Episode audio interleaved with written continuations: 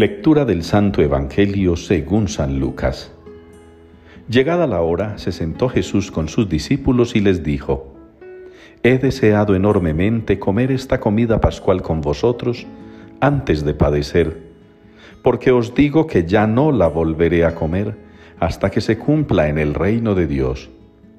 Y tomando una copa pronunció la acción de gracias y dijo, Tomad esto, repartidlo entre vosotros, porque os digo que no beberé desde ahora del fruto de la vid hasta que venga el reino de Dios.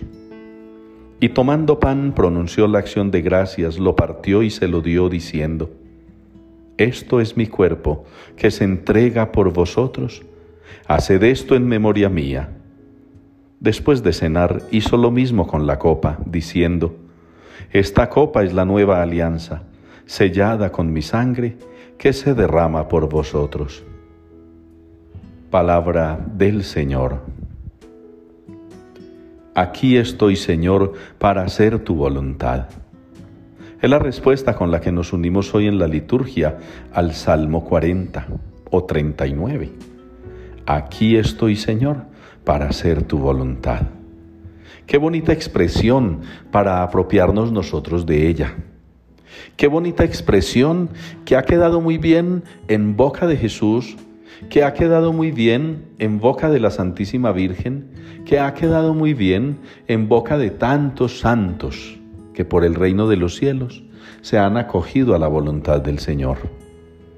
Quizá para nosotros hoy sea muy importante y muy conveniente, dentro de la voluntad del Señor, comprender que la Eucaristía, a la que somos invitados con frecuencia, y de la cual se nos pide nunca faltar el domingo en que conmemoramos la resurrección del Señor. Que esa Eucaristía que celebramos, que esa Eucaristía a la que se nos invita, es una de las mejores y más preciosas maneras de hacer la voluntad del Señor. Aceptar ese mandato de santificar las fiestas.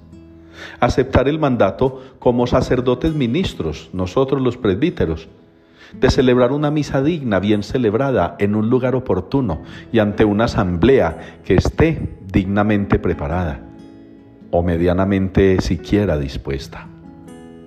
Y que los fieles que participan también del sacerdocio de Cristo por el bautismo, celebren la Eucaristía con un fervor conveniente, con un recogimiento apropiado, con una disposición que de verdad permita que el sacramento surta en nosotros el efecto que Dios quisiera.